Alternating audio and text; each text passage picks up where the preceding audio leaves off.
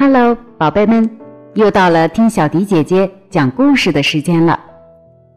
今天的故事我们要特别送给杨成小朋友，故事的名字叫做《曹冲称象》。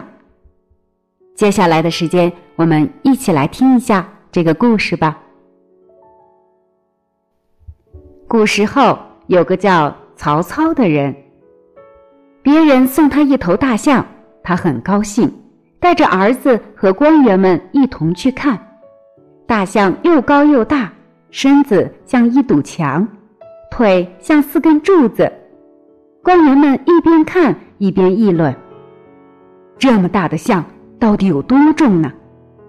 曹操就问了：“谁有办法把这头大象称一称？”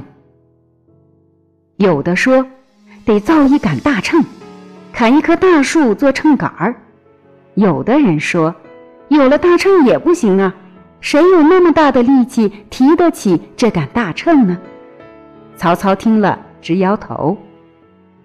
曹操的儿子曹冲只有七岁，他站出来说：“我有一个办法，把大象赶到一艘大船上。”看船身下沉多少，就沿着水面在船舷上画一条线，再把大象赶上岸，往船上装石头，装到船下沉的画线的地方为止，然后称一称船上的石头，石头有多重，大象就有多重。